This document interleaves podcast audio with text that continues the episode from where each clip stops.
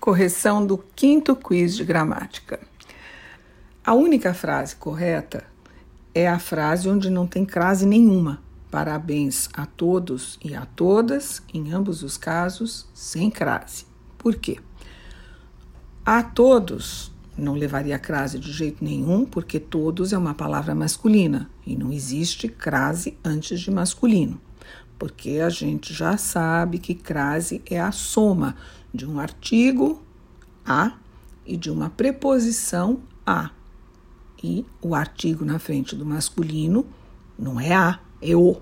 Então, quando os dois se juntam, fica a o e não a a, ou seja, a com crase. É assim que nós dizemos eu vou ao restaurante ou eu vou à entrada. Mas voltando à nossa frase. Também não tem crase antes de a todas, primeiro porque todas está no plural.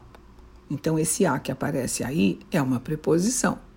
E também é bom lembrar que toda não levaria o artigo a na frente de maneira nenhuma, porque toda é um pronome indefinido. Então, nós não vamos colocar a toda classe é, é grande. Não, toda classe é grande.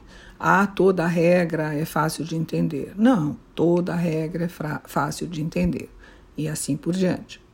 Vale observar, vale lembrar que de vez em quando aparece crase na frente de feminino, perdão, na frente de masculino, enganando um pouquinho a gente. É quando tem a contração com aqueles pronomes demonstrativos aquele, aquela, aquilo, ou seja, quando a preposição a vai se juntar a esse primeiro a da palavra, aquele, aquilo, aquela, etc.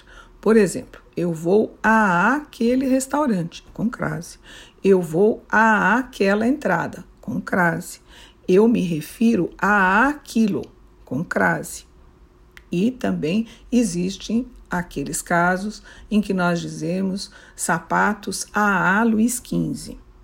Por quê? Porque está subentendida a palavra moda.